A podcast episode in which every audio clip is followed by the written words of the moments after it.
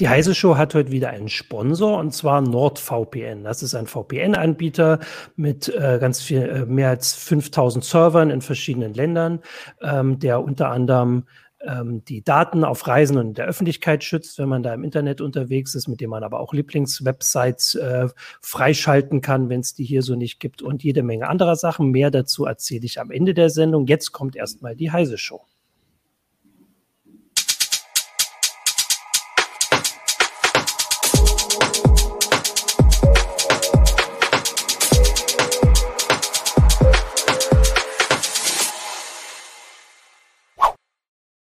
Hallo, willkommen zur Heise Show. Ich bin Martin Holland aus dem Newsroom von Heise Online und habe heute mit mir hier Christina Beer, auch aus dem Newsroom von Heise Online. Hallo Christina. Hallo. Und als Gäste haben wir Leo Becker von Mac I bei seiner Premiere. Hallo Leo. Hallo. Und Daniel Herbig äh, von Heise Online. Hallo. Und Hallo Daniel.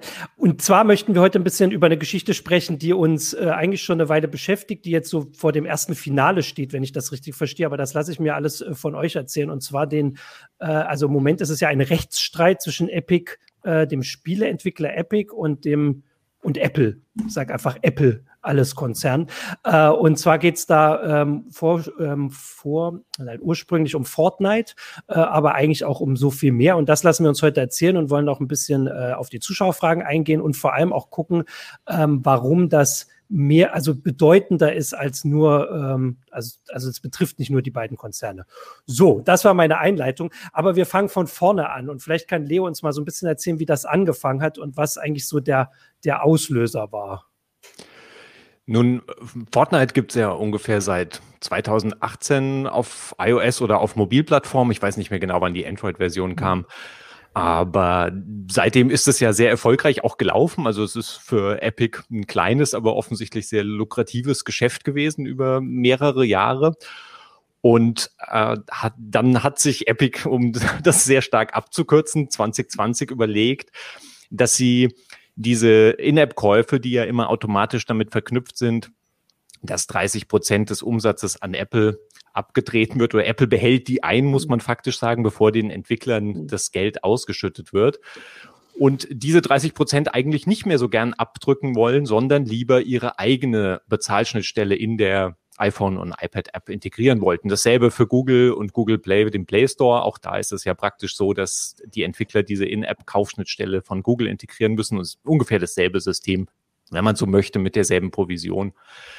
Ja, und dann hat sich Epic überlegt, okay, wir machen das nicht einfach äh, auf dem kleinen Weg. Also da gibt's halt E-Mails, interne E-Mails, dass sie vorher auch an Apple geschrieben haben. So, übrigens, wir haben jetzt keine Lust mehr, die Provision zu zahlen und ähm, ja, wir, wir machen das jetzt bald nicht mehr. Und das, das ging offensichtlich intern schon ein bisschen hin und her.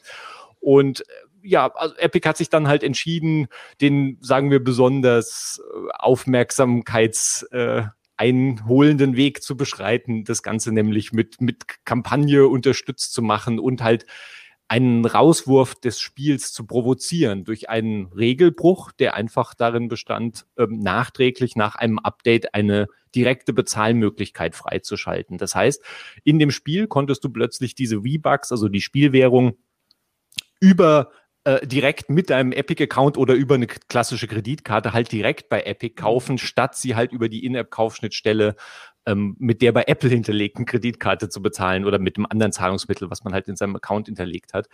Und die hatten nicht nur ihre eigene Bezahlschnittstelle drin, sondern haben eben auch die, den Preis dann gesenkt. Das heißt, Apples der Kauf über Apples Schnittstelle war teurer als natürlich der Kauf über die Direktbezahlschnittstelle und haben halt gesagt, so hier mit unserer Direktbezahlschnittstelle gibt super Rabatt, kauft alle mit der Direktbezahlschnittstelle und dann ja, flog, ich weiß gar nicht mehr, wahrscheinlich wenige Stunden später flog halt Fortnite raus aus dem App Store und dann und relativ zeitgleich aus, auch aus Googles Play Store. Und dann ging natürlich die ganze juristische Geschichte los und die ganze PR-Kampagne, die darum gesponnen war ähm, und um die Frage halt, ja, ist, ist, ja. wo, wo fängt das Monopol an? Wo fängt, fängt Marktmissbrauch an und was kann man da machen?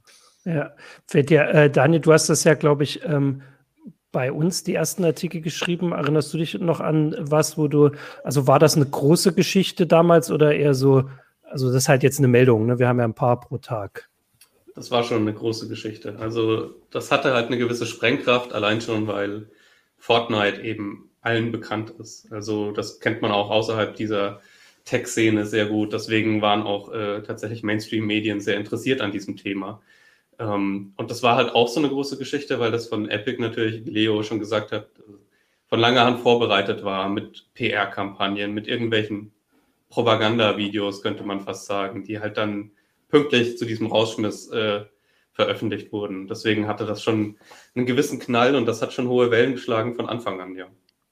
Und, hatte äh, Epic nicht auch schon ähm, eine Klage vorbereitet, beziehungsweise ja, sich darauf eingestellt, genau, genau sich darauf eingestellt, dass wurde auch direkt dann rausgehauen, nachdem sie aus dem Store geflogen waren. Ähm, können wir das äh, einmal gleich feststellen? Also du hast ja gesagt, Leo, das ist bei ähm, beiden großen Anbietern vom Mobilbetriebssystem passiert, also bei Android und äh, auf iOS. Aber die Klage ist nur also die betrifft im Moment nur Apple, oder gibt es auch was zu Android? Zu also ich weiß nicht, wie weit, ja, also die Klage, Klagen ja. sind gegen, von Apple gegen Apple und gegen Google ah. eingereicht ah. worden, aber diese Google-Klage, ich weiß nicht, in welchem Zustand die sich im Moment befindet und warum jetzt der, der Kampf mit Apple ist natürlich der aufmerksamkeitseinbringendere und Google hat natürlich auch einen bequemen Ausweg, nämlich zu sagen, äh, naja, Google Play Store ist halt ein Store. Also ich meine, darüber kann man diskutieren, ob das so stimmt unterm Strich, aber du hast natürlich äh, auf Android praktisch immer eine Side, einen Sideloading-Weg als Ausweg und den gibt's halt auf iOS einfach nicht. Und mhm. deshalb ist natürlich Apple das, das spannendere Ziel ähm, und vielleicht auch das sinnvollere Ziel in so einem Rechtsstreit, wenn du anfängst, diese Vorwürfe eben zu erheben von Epics Seite aus, ist es wahrscheinlich sinnvoller, da natürlich Richtung Apple zu gehen. Okay, stimmt. Weil, also das ist ja auch so ein Grund, warum wir die Sendung machen. Also dieser Rechtsstreit, den gibt es jetzt seit ein paar Wochen in Kalifornien, ist das, glaube ich. Ähm, und sonst berichtigt mich. Ähm, und da kommen halt jede Menge Details, äh, ähm, also ans, ans Licht der Öffentlichkeit, also so Geschäftszahlen und, und Zahlen dazu, wie viel, ähm, wie viel Geld die damit machen, ähm, weil ich habe schon das Gefühl, beide Seiten verstehen, dass es um mehr geht als nur Fortnite und selbst nur Fortnite ist ja eine starke Untertreibung, weil das ja, so wie du es gesagt hast, Daniel, schon äh, eine riesige Sache ist. Was, was würdet ihr denn sagen, was ist denn da so inzwischen an, ans Licht gekommen, wo er sagt, das ist vielleicht überraschend und das stützt jetzt Positionen von äh, Apple und Epic? Fällt euch da direkt was ein aus der Hand? Leo? Ähm, ich, ich weiß nicht, ob es irgendwas Überraschendes wirklich ans Licht gekommen ist. Diese Interna, die da vor allem natürlich in E-Mail-Threads aus, aus den ja, interne und Unterredungen zwischen Top-Management sind natürlich spannend für die, äh, für, für die Beobachter, aber ich weiß nicht, ob das so unterm Strich so interessant für ein breiteres Publikum ist. Also das ist natürlich, ja, also wer, die, wer in der Branche natürlich, die Branche beobachtet, ist natürlich spannend, diese Sachen zu sehen. Das waren ja teilweise auch sehr alte E-Mails aus dem Jahr 2011, 2012, mhm. also Sachen, die, wo du sagen kannst, ja, okay, ist halt Geschichte. Wenn du das damals verfolgt hast, ist es natürlich immer noch interessant, diese internen Überlegungen zu sehen und man hat einfach gesehen, ich meine, bei Apple ist halt Business und bei Epic ist unterm Strich auch Business, ja, also um Schluss sind da natürlich zwei Großkonzerne, die gegeneinander schlagen. Aber die Auswirkungen sind ja tatsächlich natürlich darüber hinausgehend. Also ich, Epics, Epics Ziel ist ja tatsächlich zum einen diese, diesen Zwang, die, die Zwangsbindung an Apples oder auch Googles Bezahlschnittstelle aufzulösen. Das ist die eine Geschichte. Und die andere Geschichte ist, dass Epic wirklich seinen eigenen Game Store auf iOS bringen will. Das ist zumindest ein Teil der in der Klage geforderten Geschichte. Also das heißt praktisch das komplette iOS-Modell mit dem zentralen App Store aufzubrechen. Da gibt es gibt auch im Vorfeld, also man muss ja dazu sagen, der Konflikt über diese In-App-Käufe und auch Apples zentralen App-Vertriebsweg auf iPhone und iPad, der kocht schon sehr lange. Also ich meine, diese ganzen In-App-Kaufschnittstellen und In-App-Abos, die wurden 2009, 2011 eingeführt. Mhm. Da gab es schon, also seit Jahren werden diese Diskussionen geführt und die sind natürlich jetzt erst mit, mit dem, vor allem mit dem Epic-Rechtsstreit dann in wirklich in einem breiten, äh, breiten, breiten Wirkung entfaltet. Aber da gibt es schon andere Klagen im Vorfeld, wo auch Entwickler gegen Apple klagen. Es gibt diesen Cydia Jailbreak App Store äh, Entwickler, der auch gegen Apple geklagt hat, weil er keinen alternativen App Store halt äh, zu, weil Apple keinen alternativen App Store zulässt. Also da sind viele andere Klagen und äh, und und Sachen noch anhängig im Hintergrund. Und ja, der Epic der Epic Prozess, der hat das jetzt halt alles zusammengebracht. Ähm, vielleicht kann Daniel noch mal was dazu sagen, weil Epic ist ja ähm also das ist ja noch nicht mal das einzige Schlachtfeld, sage ich mal, was Epic eröffnet, wobei Schlachtfeld ist jetzt ein bisschen sehr martialisch, aber die einzige Konflikt, den Apple, äh, Epic gerade sucht. Ähm, die haben ja schon größere, also noch weitergehende Interessen, auch wenn das Interesse, Apples Geschäftsmodell da irgendwie zu ändern, durchaus nicht klein ist, oder? Vielleicht kannst du da kurz noch was erzählen. Ja, Epic ist grundsätzlich jetzt seit zwei, drei Jahren halt dabei, diesen, diese etablierten Stores anzugreifen. Ja. Also das hat angefangen mit dem PC-Markt, mit, mit Steam, der mit Abstand größte, die mit Abstand größte Plattform für PC-Spiele. Ähm, und auf dem PC gibt es eben nichts, was äh, Epic davon abhalten würde, auch so einen Store aufzumachen. Und äh, deswegen gibt es jetzt eben den Epic Game Store, der tatsächlich, man sieht daran, dass es Epic durchaus ernst meint mit diesem Vorhaben. Das ist, die backen da keine kleinen Brötchen, sondern das ist halt wirklich, die, die, die geben sich, die stecken da wirklich Geld rein. Ähm, das hat man jetzt auch wieder äh, im Rahmen dieses Prozesses gesehen, welche Summen da reinfließen, teilweise diese Exklusivspiele und diese Gratisspiele anbieten zu können.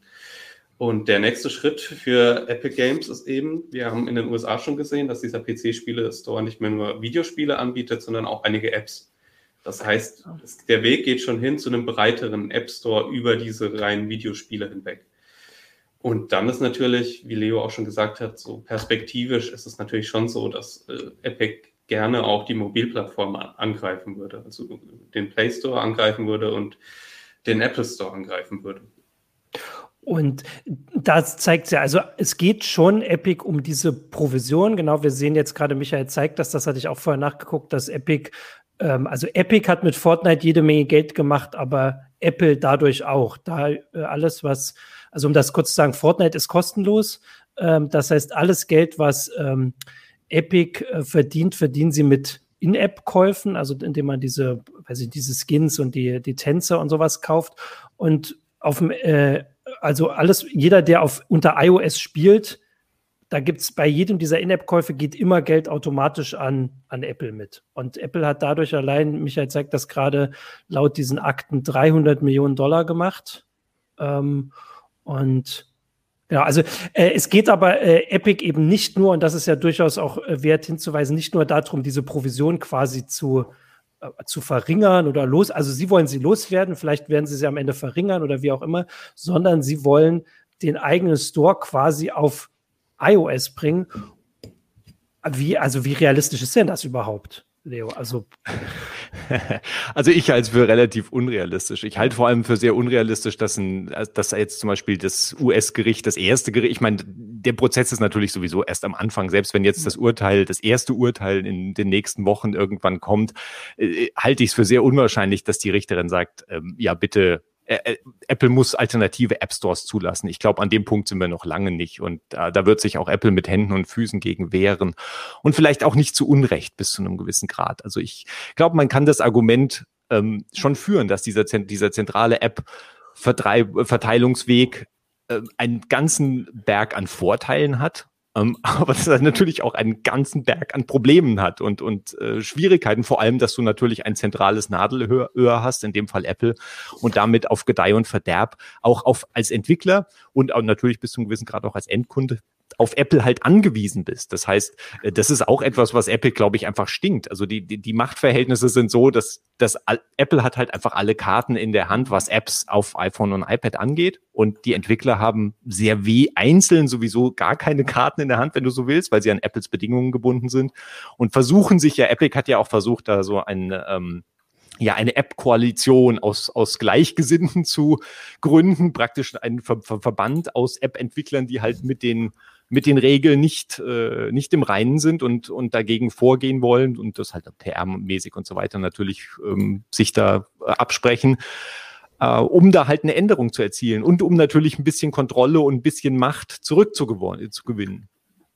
Ähm, ähm, ja, vielleicht kann ich da nochmal einhaken, aber es ist ja jetzt nicht nur Epic, sondern weil ich das richtig verstanden habe, hat auch die EU-Kommission sich beschwert, ähm, dass da ein unfairer Wettbewerb stattfindet, allein durch diesen App Store.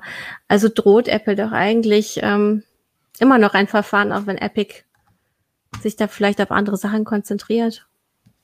Ja, auf jeden Fall. Also ich meine, die, die EU-Kommission e hat nun schon ihre erste vorläufige Entscheidung äh, verkündet, es gibt auch in and, also andere Regulierungsbehörden bis hin nach Australien und Großbritannien und so weiter, sind alle an diesem App Store oder überhaupt, also App Store jetzt mit Play Store eingeschlossen, also App-Verteilplattformen. Äh, mhm. Alle Regulierungsbehörden oder alle großen Regulierungsbehörden scheinen sich da ein bisschen jetzt in, in westlichen Regionen, scheinen sich daran im Moment abzuarbeiten und ähm, das, ja, die, die Mühlen malen und das dauert halt noch. Das Interessante ist ja auch bei der EU, bei der vorläufigen ähm, ja, vorläufigen äh, Entscheid oder dem ersten Ergebnis der Prüfung, das geht ja auf eine Beschwerde von Spotify zurück und da geht es eben auch um die In-App-Käufe und die 30 Prozent. Da haben wir natürlich eine klare Konkurrenzsituation, weil nun mal Apple mit Apple Music einfach ein Konkurrent von Spotify ist und damit natürlich das das Problem noch komplexer wird. Ähm, man kann sagen, Apple ist mit, mit seinem Arcade-Spieledienst auch ein bisschen Konkurrent zu Epic, aber das kann man nicht so richtig ernsthaft behaupten, glaube ich, im Moment. Aber ja, also es ist Apple, Apple spielt natürlich mit seinen eigenen Diensten, grätscht dann natürlich immer mehr Drittentwicklern auch irgendwo rein und hat natürlich den Vorteil des, des Plattformbetreibers. Also ja. Da, da, das kann man ja dann nochmal deutlicher sagen. Also wenn's, wenn man in Spotify ähm, Spotify unter iOS ein Abo abschließt, ähm, muss man 30 Prozent an, also muss Spotify 30 Prozent an Apple zahlen äh, und Apple Music nicht. Natürlich, oder halt, selbst wenn, landet es am Ende ja trotzdem in der gleichen Tasche. Wobei ich glaube, für Spotify gerade nur irgendwie eine Ausnahme gilt, aber also so grob erklärt, das ist das Problem, was du meinst. Ne? Das ist das Problem. Spotify hat sich deshalb, so wie zum Beispiel auch Netflix, dazu entschieden, halt einfach in Apples In-App-Kaufschnittstelle einfach rauszuwerfen, also sie ah. gar nicht mehr zu verwenden. Das heißt, äh, es ist halt unbequem für den Endkunden, der kann halt dann in der Spotify-App oder in, bei, in der Netflix-App halt kein Abo mehr abschließen und weiß unter Umständen, manche Nutzer sind vielleicht verwirrt, wie sie denn, bei, ich meine, Netflix und Spotify sind halt etablierte Marken. Mhm. Aber wenn du einen neuen kleinen super Streaming-Dienst gründest und sagst, äh, und die Nutzer verstehen, laden die App herunter und wissen dann nicht, was sie tun müssen, weil sie halt auf irgendeine Webseite gehen müssen und dort halt einen Account anlegen müssen und dort ihre Zahlungsmittel hinterlegen müssen. Es ist halt ein riesen Trara und du hast halt nicht diesen einfachen Weg, einfach die App runterzuladen und sagen, so, ich werde jetzt Abonnent und äh, zahle damit Geld, sondern es ist halt alles umständlicher und das ist eben natürlich ein Teil mhm. des Problems. Capellino äh, hat jetzt hier auch gerade kommentiert via YouTube, ähm, dass er davon ausgeht, dass vielleicht Entwicklerinnen und Entwickler ähm, weniger Geld verdienen als eben Apple an, äh, wenn dann eine App über den App Store vertrieben wird. Ne? Also vermutlich macht Apple mit solch großen Store-Apps und den eigenen geringeren Kosten im Vergleich zu den Kosten der Entwickler am Ende mehr Gewinn. Man muss auch beachten, dass äh, da noch Steuern abgehen von diesen Umsätzen. Ah, stimmt. Mhm. Also wir haben da auch mit Entwicklern gesprochen, die äh, anonym geklagt haben über das Verhalten von Apple und Google auch. Ähm, tatsächlich bleiben denen am Ende nur noch so 50 Prozent dessen, was sie eigentlich damit machen, wenn nach mhm. Abzug von Steuern dieser Provision. Ich meine, es gab ja einen Schritt von Apple, äh, den Entwicklerinnen und Entwicklern etwas entgegenzukommen, indem sie ja die Pauschale gesenkt haben. Ne? Das sind, ähm, das betrifft wohl angeblich 90 Prozent der Entwicklerinnen und Entwickler, die weniger als eine Million US-Dollar pro Jahr umsetzen. Oder mhm. Gewinn machen. Gewinn machen ist es wahrscheinlich. Nee, ist um, Umsatz. Umsatz. Ist Umsatz? Ja. Umsatz machen tatsächlich. Ähm, und da wird es dann auf 15 Prozent gesenkt äh, von diesen 30 Prozent, die sie abgeben müssen. Das ist aber so, dass diese kleinen äh, insgesamt natürlich nur für einen ganz, ganz kleinen Anteil der Gesamteinkünfte verantwortlich sind, die in diesem Store umgesetzt werden. Also es gab da auch irgendwie Statistiken, dass äh, tatsächlich die über, über 90, 95 Prozent, glaube ich, dass der Umsätze mit diesen App Stores tatsächlich auf die großen zurückgehen, die eben weiterhin äh, 30 Prozent zahlen. Interessant übrigens, wird ja auch öfter von, von Zuschauern angemerkt, mhm. dass eben die äh, PC- und Konsolenspiele-Stores auch 30 äh, Prozent nehmen. Interessant ist, Steam hat seine Änderung dahingehend geändert, dass die Großen äh, weniger Provision zahlen als die Kleinen. Das ist dann eben so eine taktische Entscheidung, die Steam getroffen hat, um die Großen eben im eigenen Store zu halten, weil es eine klare Tendenz gibt, dass Studios wie Bethesda beispielsweise oder auch EA ihre Spiele auf eigene Stores äh, gebracht haben. Und mhm. deswegen hat Steam eben die Entscheidung getroffen, die Großen zu entlasten, weil hier eben eine Konkurrenzsituation ist, weil es der PC-Markt ist. Jetzt, wenn man das, wenn man das jetzt natürlich auf den, den App-Markt äh, vergleicht, überträgt bei Apple, Apple hat das nicht nötig, weil auch die Großen eben nirgendwo anders ihre Apps anbieten können. Also es ist tatsächlich ein ganz interessanter Vergleich zwischen diesen beiden Märkten. Ich finde, äh, da können wir noch mal direkt da was zu sagen. Wo kommen denn diese 30 Prozent her, die, äh, auch wenn wir jetzt gerade zeigen, dass es äh, sich gerade alles überall ändert, aber das die 30% ist auch Microsoft, das ist auch ja. der PC, ganz wichtig, es sind nur ja. die, der PC-Spielestore von Microsoft, nicht der Xbox-Spielestore.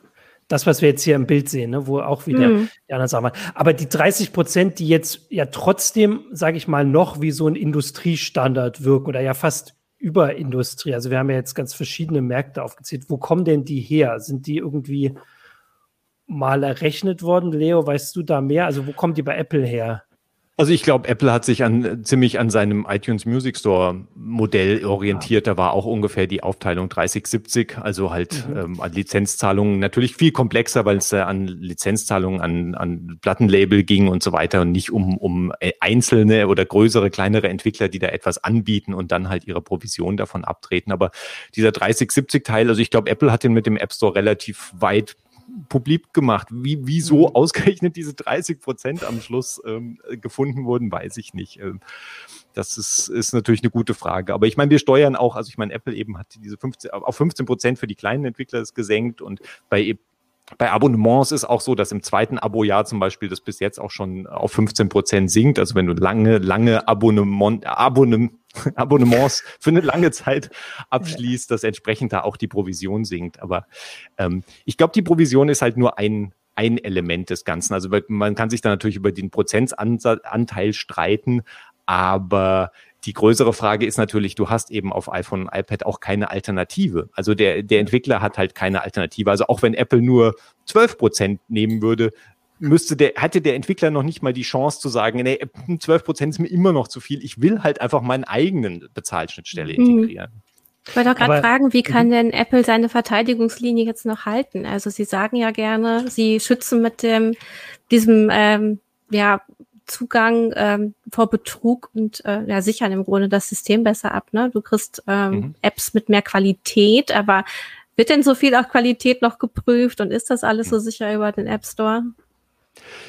Ja, ist eine gute Frage. Also ich, ich meine, Apples, Apple hatte da ja auch wieder, lässt da natürlich auch mal, mal wieder jetzt Zahlen raus in dem ganzen Prozess über, über ihren Prüf, ihre App-Zulassung und wie viele Apps da eigentlich abgelehnt werden und wie viele Entwickler rausgeschmissen werden. Und es sind alles sehr große Zahlen. Also ich glaube schon, dass Apple da etwas tut.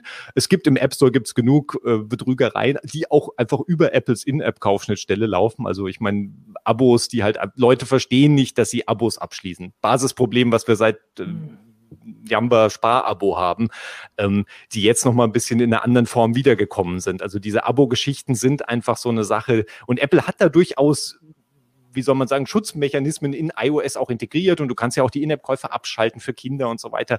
Aber es ist halt immer noch so, dass du hast so diesen kostenlosen Abo, so teste diese App für sieben Tage und danach bist du halt einfach automatisch in einem Abo, was halt von mir aus einfach dann einfach zwölf Euro pro Woche kostet. Also das ist natürlich so alberne Preise für eine lächerliche App dann, die keine mhm. wirkliche Funktionalität hat.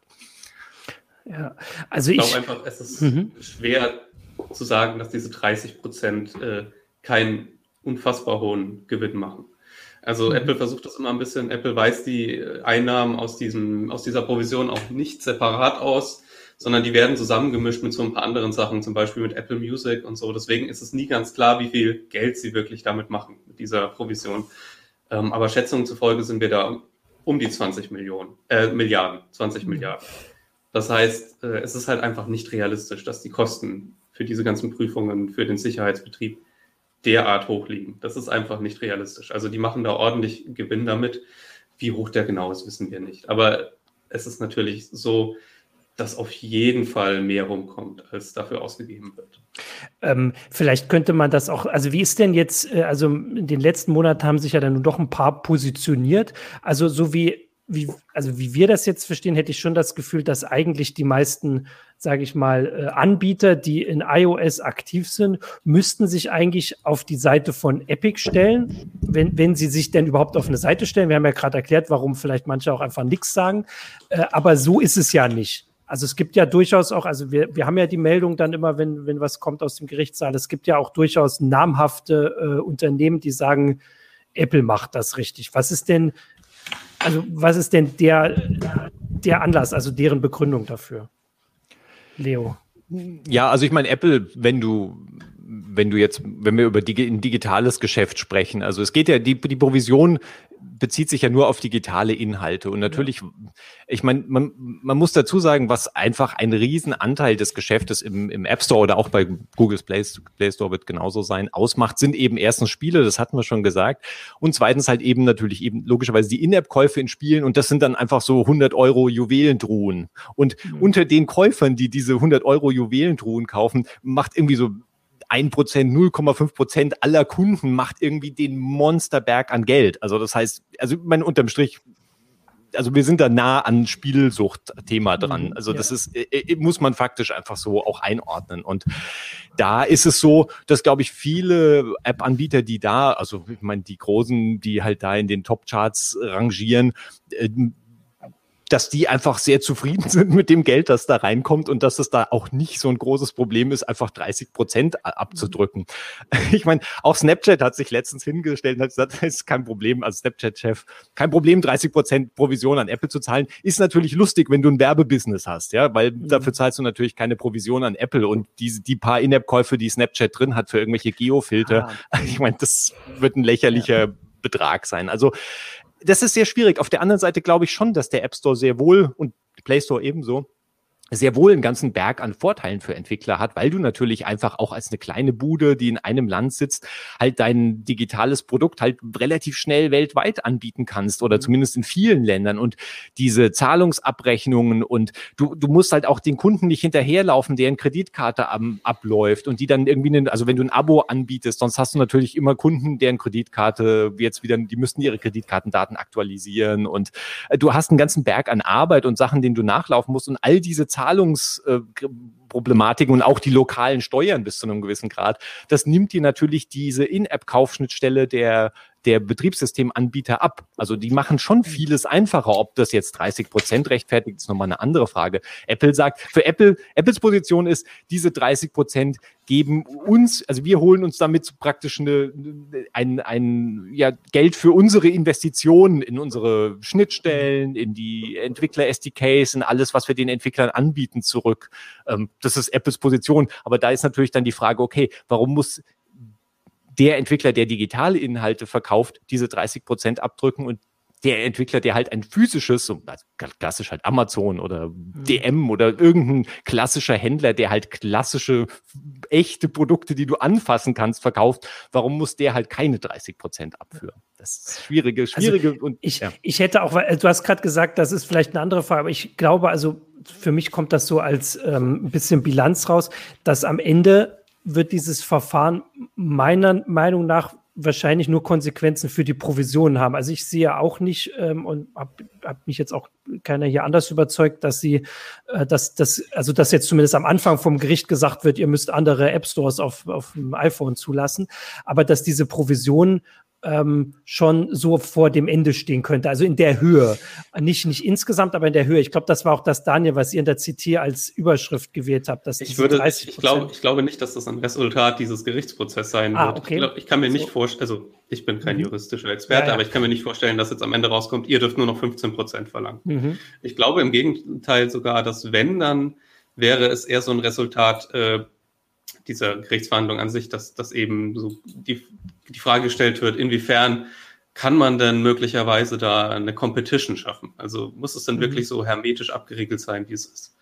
Ähm, dass die 30 Prozent vor dem Ende stehen, das ist eher so eine Gesamtbeobachtung, die sich darauf stützt, dass wir jetzt eben zum Beispiel Steam gesehen haben, dass wir zum Beispiel Microsoft ges gesehen haben, die unter dem Druck der Berichterstattung auch und äh, dem Druck der Marktregulierer und auch äh, von Klagen jetzt ein bisschen zurückgerudert sind. Und ich glaube, die Gesamtsituation ist einfach so, dass, äh, dass diese 30 Prozent schwierig haltbar sind. Allein, allein schon in der Außendarstellung. Ne? Also wir mhm. diskutieren jetzt darüber, andere diskutieren auch darüber. Das hat sehr viel, äh, es hat sehr viel mediale Präsenz bekommen, auch dieses Problem. Und immer mehr Entwickler trauen sich auch dagegen, sich auszusprechen, weil jetzt eben ein paar große vorangegangen sind.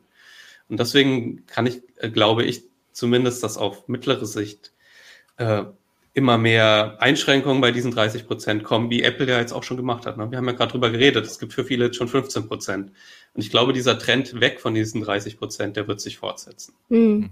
Also es geht auch nicht nur um den Marktzugang, den der geschaffen wird, ne, für Teilnehmer, sondern einige Zuschauerinnen und Zuschauer haben auch geschrieben, es geht auch um inhaltliche Zensur, die stattfinden kann. Und sicherlich wird da auch nochmal drauf geguckt, inwieweit Apple eingreift. Wenn, ähm also das könnte natürlich tatsächlich eine Konsequenz von diesem Prozess mhm. sein, weil Apple ja also mit diesen harten Bandagen in Anführungsstrichen reagiert hat, auch wenn das natürlich die Regeln sind, ne? dass, also dass sie Apple da gleich rausgeschmissen haben. Könnte doch auch sein, dass das Gericht sagt, Apple, ihr hättet sie nicht rausschmeißen dürfen. Leo, was? Ist natürlich möglich, ja. obwohl das Gericht relativ, die Richterin bis jetzt sich relativ zugeneigt dem Vertragsbruchgeschichte okay. gehabt hat. Weil Apple, also ja, ich meine, Apple argumentiert ja damit und es war ja ein klarer Vertragsbruch. Ich glaube, ja. das ist auch unbestritten unterm Strich, mhm. weil der Vertrag ist einfach so, du darfst nur unsere In-App-Kaufschnittstelle, also Apples In-App-Kaufschnittstelle verwenden und ansonsten fliegst du halt raus. Und das war der Vertragsbruch und deshalb sind sie rausgeflogen. Und da hat die Richterin bis jetzt auch im Anfang des Verfahrens, bevor es jetzt auch der Prozess war, wenig Anstand, äh, also hat sich, hat daran wenig zu beanstanden gehabt. Ähm, und ich weiß nicht, ob sie sich daran jetzt im weiteren Verlauf stören wird. Ich glaube tatsächlich, dass das größere Problem, Apple hat ja dann auch äh, praktisch Epics Entwickler-Account gestrichen und damit ja zum Beispiel auch, das war ja alles im Vorfeld des Verfahrens und damit praktisch die Weiterentwicklung der Unreal Engine jetzt zumindest für macOS und damit übertragen auch für iOS ein bisschen halt in, in Frage gestellt. Und da gab es ja ein großes, große Debatte auch drum, äh, natürlich über die Macht, die Apple halt hat, um zu sagen, dieser Entwickler hat halt mit einer App jetzt halt unsere Regeln gebrochen. Den werden wir jetzt von unseren Plattformen insgesamt verbannen. Und die Unreal Engine hat natürlich mit Fortnite irgendwo auch was zu tun, aber ist ja ein eigenes Produkt, wenn du so willst, und auch die Basis von zig anderen Spielen, die halt mit Epic und Apple überhaupt nichts zu tun haben. Also das heißt, ähm, das heißt, da ist denn die Richterin im Vorfeld ja auch eingeschritten und hat gesagt, okay,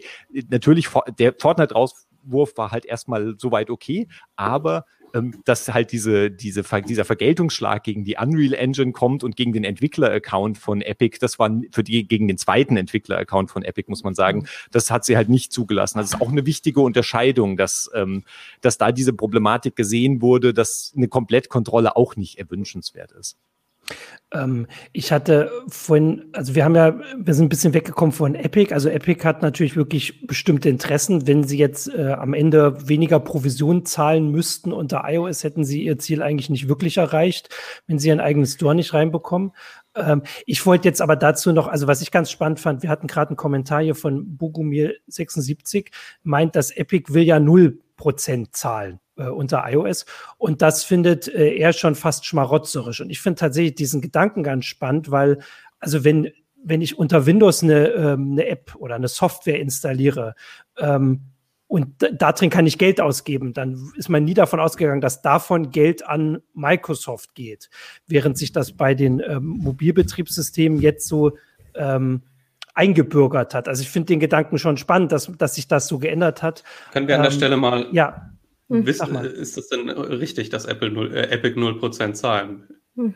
Woher kommt also, diese äh, Information? Also ich, äh, Weil also Epic ich, selbst verlangt in seinen Stores ja 12 Ich glaube, 0% ja. verlangt keiner. Ich glaube, Epic verlangt eher eine Öffnung des Ökosystems. Nee, nee, ich, äh, also ich verstehe den Kommentar so, deswegen bin ich jetzt nicht drauf gekommen, dass Epic will ja null an Apple zahlen, weil Epic will seinen eigenen Store unter iOS bekommen. Das würde ich jetzt okay, sagen, ja. ist das Maximalziel. Das mhm. äh, wird auch darunter erklärt. Das ist jetzt das, was sie vorgegeben haben. Sie wollen, also sie haben ja die Schnittstelle soweit deaktiviert. Also im Prinzip hatten sie das ja so gemacht. Also ich finde, davon kann man jetzt erstmal ausgehen. Sie wollten, sie wollen ihre Software unter iOS bekommen und äh, kein Geld an Apple zahlen. Natürlich wollen sie selbst Geld bezahlen.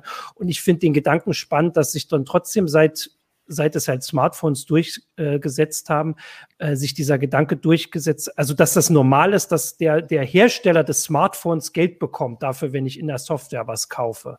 Hm. Wie seht ihr denn das? Also ich meine, das hat, ist ja schon eine große Änderung zu dem, wenn wir vor 20 Jahren über Windows diskutiert hätten. Es ist ja, ja nicht der Hersteller des Smartphones, es ist der Betreiber des äh, Ökosystems, Stimmt. also ja. des mhm. Betriebssystems in dem Fall, weil ja. das ist bei Apple identisch, äh, bei Google nicht mhm. unbedingt. Ähm, ja, es ist, es ist, wie gesagt, wir, wir, wir blicken zum Beispiel auf die Spielkonsolen. Das war auch ein ganz wichtiger Punkt in dieser Gerichtsverhandlung. Inwiefern sind Spielkonsolen anders als äh, diese Ökosysteme auf Smartphones? Mhm.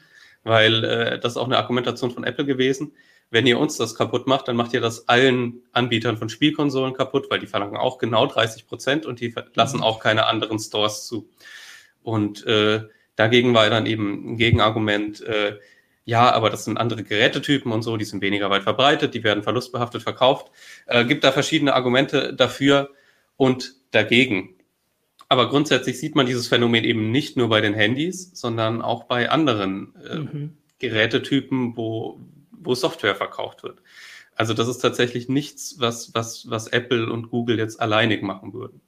Die mhm. Frage ist halt nur, sind, sind Smartphones eine andere Qualitätsstufe als jetzt so eine PlayStation? Und da sagt äh, Epic natürlich ja.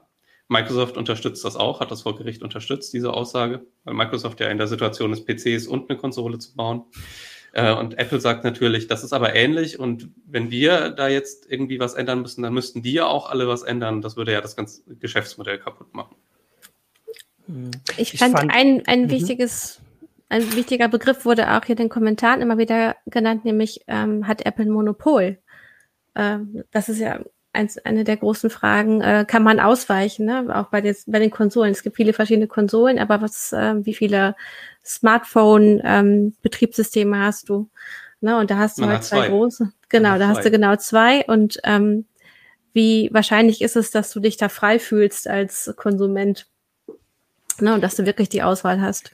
Zumal, das ist auch ein Argument, das Epic vorbringt, zumal Apple ja wirklich viel dafür tut, äh, die Nutzer in seinem eigenen Ökosystem zu halten. Also Leo kann da sicher auch was dazu sagen. Es ist ja jetzt nicht so, dass viele Apple-Nutzer sind wahrscheinlich einfach auf Gedeih und Verderb diesem Ökosystem ausgeliefert. Ja, aber mitunter auch freiwillig. Also, ja, ja, klar. Ja. Du hast das so schön.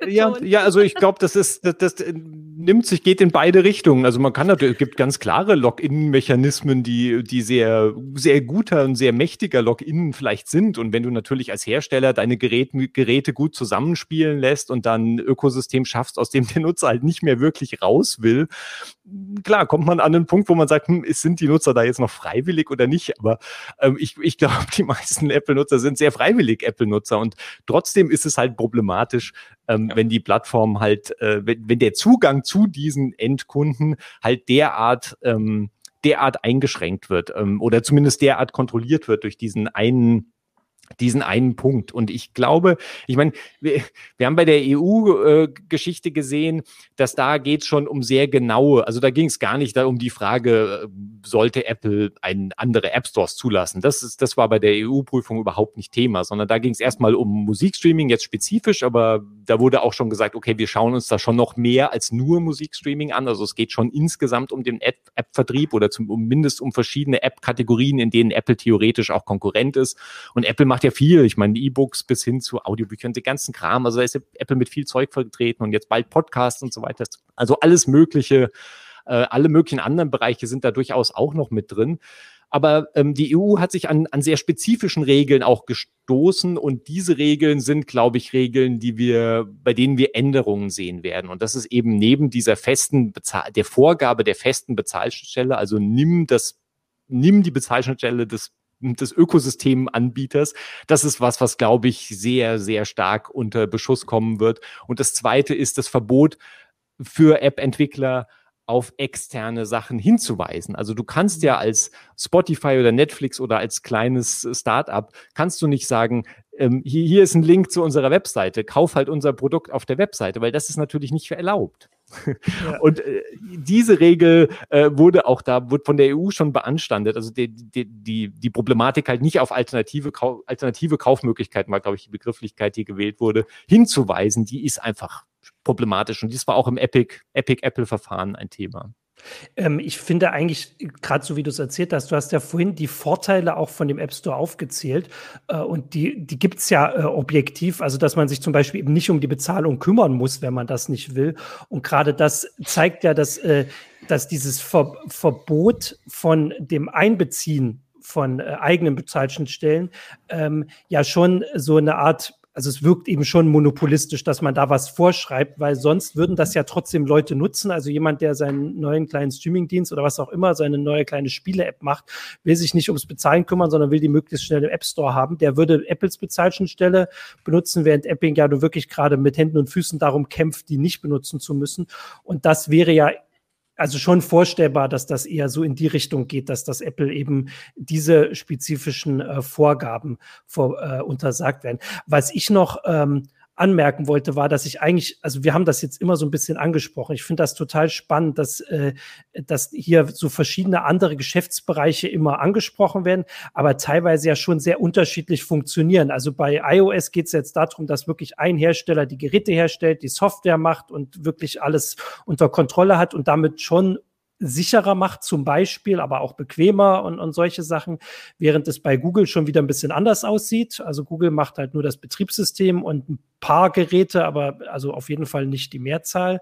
Bei Spielkonsolen wiederum, die werden relativ günstig angeboten und mit den Provisionen wird dann das Geld gemacht. Ähm, und also ich finde das ganz spannend, weil das ganz unterschiedliche Geschäftsmodelle sind, die man eigentlich fast, also denen man jeweils eine eigene heiße Show widmen müsste, auf jeden Fall müssten wir das machen, wenn diese Provisionen am Ende irgendwie so gekippt werden und wenn jetzt tatsächlich als Konsequenz irgendwann stehen müsste, egal welche Plattform, es müsste alternative ähm, Stores geben, weil das äh, für, hat für alle komplett unterschiedliche Auswirkungen. Das wollte ich irgendwie noch mal deutlicher machen, dass es mir irgendwie so ein bisschen äh, gerade im Gespräch aufgefallen, auch wenn ich gerade überlege, ob ich das hingekriegt habe. Äh, ach ja, genau, hier kommt auch noch die Erwähnung von Michael. Wir müssen das auch immer sagen, die kommen ein bisschen äh, hier, äh, gehen ein bisschen unter. Also Nintendo hat auch einen App Store, also einen Spielestore, die nehmen auch 30 Prozent. Kommt noch der Hinweis, das wurde ja auch ein paar Mal schon von äh, Zuschauern erwähnt. Ja, vielleicht sollten wir dann jetzt so ein bisschen. Ich glaube, er hatte Leo. sogar darauf hingewiesen, es waren sogar mal mehr als 30 Prozent. Ja. Ja, ich meine, ah, okay. Äh, Apple weist auch gern darauf zurück, dass früher als Software im Supermarkt, also im Elektronikmarkt verkauft wurde, halt die Entwickler noch viel mehr an den Händler halt abdrücken müssten. Und da, da ist ein bisschen Wahrheit natürlich drin, aber das Internet hat ja da auch einiges geändert. Also Softwarevertrieb übers Netz ist ja nun einfach eine etablierte Größe. Und ich weiß auch nicht, wo das Problem sein soll, dass Nutzer ihre unter Umständen bei Anbietern ihre eigenen Kreditkartendaten eingeben oder Bezahlungsdaten. Ich meine, du mhm. eben, du kaufst ja auch bei Amazon mit deinem eigenen Zahlungssystem und du kaufst halt eben nicht mit über Apples In-App-Kaufschnittstelle und es, das geht ja trotzdem. Und natürlich ist es so, dass das vielleicht bis zum gewissen Grad auch die Großen bevorteilt, weil den Großen vertraut man vielleicht eher, weil der Name halt bekannt ist. Also du gibst vielleicht lieber Netflix seine Kreditkartendaten als halt Startup XYZ, von dem du noch nie gehört hast. Also das ist, ist vielleicht eine eigene Problematik, aber ja, also ich, ach so, ich wollte noch genau zu dem Nintendo 30 Prozent ja, ja. sagen oder diesen, diesen Spielkonsolen. Also ich finde diesen Vergleich sehr problematisch, weil natürlich ist es, auch wenn das ein Branchenstandard sind, diese plus minus 30 Prozent, äh, das eine wirklich wenig mit dem anderen zu tun hat. Also eine, eine Spielekonsole ist nun einfach kein Smartphone. Und das Smartphone, wenn wir einfach davon ausgehen, dass einfach ein Berg an, also an, an ein Berg unseres Lebens in diesem Smartphone drinsteckt und über das Smartphone abgewickelt wird bis hin zum Impfpass. Und halt, ja, also wir, wir, wir rennen ja darauf zu, dass das Smartphone mehr oder weniger wirklich, also halt Geldbörse und alles, was man mhm. halt so hatte, halt verdrängt und unser ein Großteil unseres Lebens tatsächlich digital darauf abläuft, dann muss man sich halt fragen, inwiefern ist es, das ist auch eine Stoßrichtung, die Epic zumindest am Rande genommen hat und die so ein bisschen in, in dem Prozess nicht groß vorgebracht wurde.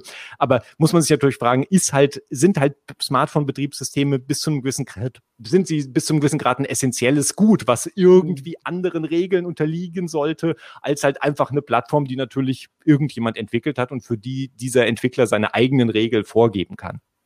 Ich glaube, wir sind da bei einer anderen Stufe inzwischen angekommen. Ich meine, wir haben über eine Milliarden iOS-Nutzer, weit über eine Milliarden iOS-Nutzer und was weiß ich, drei Milliarden Android-Nutzer. Also ich meine, ein Großteil der Weltbevölkerung hat halt ein oder ein oder ein anderes Smartphone. Und mhm. das ist eine irre Situation, in der wir uns halt auch noch nie vorher be befunden haben. Ja. Dann also ich finde das ganz gut. Ich würde eigentlich jetzt so ein bisschen als ähm, Abschluss trotzdem euch fragen, äh, euch beide, was ihr meint, wo das jetzt hingeht oder vielleicht jetzt mal, vielleicht würde ich sagen in die nähere Richtung. Was meint ihr, was dieser Prozess für für Folgen haben wird. Also jetzt konkret dieser Prozess. Wir haben ja gerade schon gezeigt, dass da viel mehr in Bewegung ist, aber vielleicht jetzt mal da so begrenzen. Wird das viel Folgen haben oder eher wenig? Vielleicht erst mal Daniel. Was meinst du? Ich traue mir keine Prognose dazu zu, wie dieser Prozess ausgeht, weil ich kein Rechtsexperte bin. Ähm, aber ich gehe halt, wie gesagt, lang davon aus, dass unabhängig von diesem einen Prozess, mhm. äh, dass, dass diese, der Trend dazu gehen wird, dass die 30 Prozent zurückgehen und dass vielleicht irgendwann Apple auch mal einen alternativen App Store zulassen werden, zulassen müssen wird. Okay. Leo? ja, also ich, ja. ich glaube, dass, dass Apple an einem gewissen Punkt die Notbremse ziehen wird und bestimmte Regelungen seine eigenen Regeln kippt. Aber also einen alternativen App Store, da wird sich, wird sich Apple mit Hand und Füßen so lange wehren, wie es irgendwie möglich solange ist. Solange wie es geht, ja. Ja, solange wie es geht. Aber ich weiß nicht, ob wir da wirklich auf ein schwieriges, also da, ich bin auch kein Jurist insofern, aber ich weiß nicht, ob wir da auf ein schwieriges Terrain kommen, was halt praktisch ein Gericht oder halt eine, ja. eine Regulierungsbehörde anordnen kann. Aber ist natürlich spannend, wie sich das tatsächlich weiterentwickelt. Und bevor es zu so einer Eskalation kommt, also ich meine, Apple merkt ja auch, was da passiert. Und mhm an einem gewissen Punkt können sie da selbst schon noch die Notbremse auch ziehen. Ich glaube, ja. Apple will halt auch nicht äh, sich komplett nackig machen, was so seine ähm, Geschäftsströme da angeht. Und dann müssten sie schon einlenken. Weil wenn man dann, so wie du das gerade schon gesagt hast, fast sagt, das ist ein Teil der Infrastruktur und du hast den Marktzugang, du bist äh, Monopolist, äh, du schaffst die Zugänge, dann könnte wirklich eine Regulierungsbehörde sagen, wir kontrollieren das genauer, wir schauen, wie wie angemessen diese 30 Prozent sind oder ob, ob das viel weniger sein muss, eben um mehr Zugänge zu schaffen ja. für andere.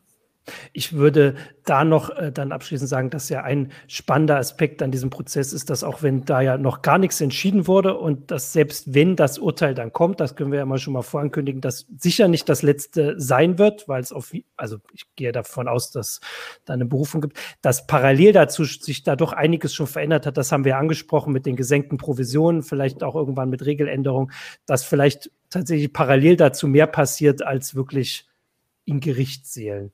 Ja, ich würde sagen, damit haben wir erstmal so einen Überblick gebracht und so ein bisschen darauf vorbereitet, wenn dann, äh, also ich glaube, im Moment ist die Erwartung, dass das so in diesem Monat noch äh, ein Urteil kommt.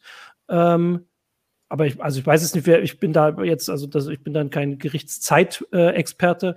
Äh, wir, wir warten das ab. Es gibt auf jeden Fall auf Heise Online und auf Mac and I äh, dann die äh, also das, das Ergebnis und sich auch die Einschätzung und auch wie es weitergeht und den Rest begleiten wir auch. Vielen Dank, äh, ähm, Leo und Daniel, für äh, die Einblicke. Äh, danke, Christina. Danke den äh, Zuschauerinnen und Zuschauern für die vielen Kommentare und die Hinweise auch auf Nintendo. Äh, und jetzt, also ich gucke kurz nach, äh, jetzt kommt noch unser Sponsor.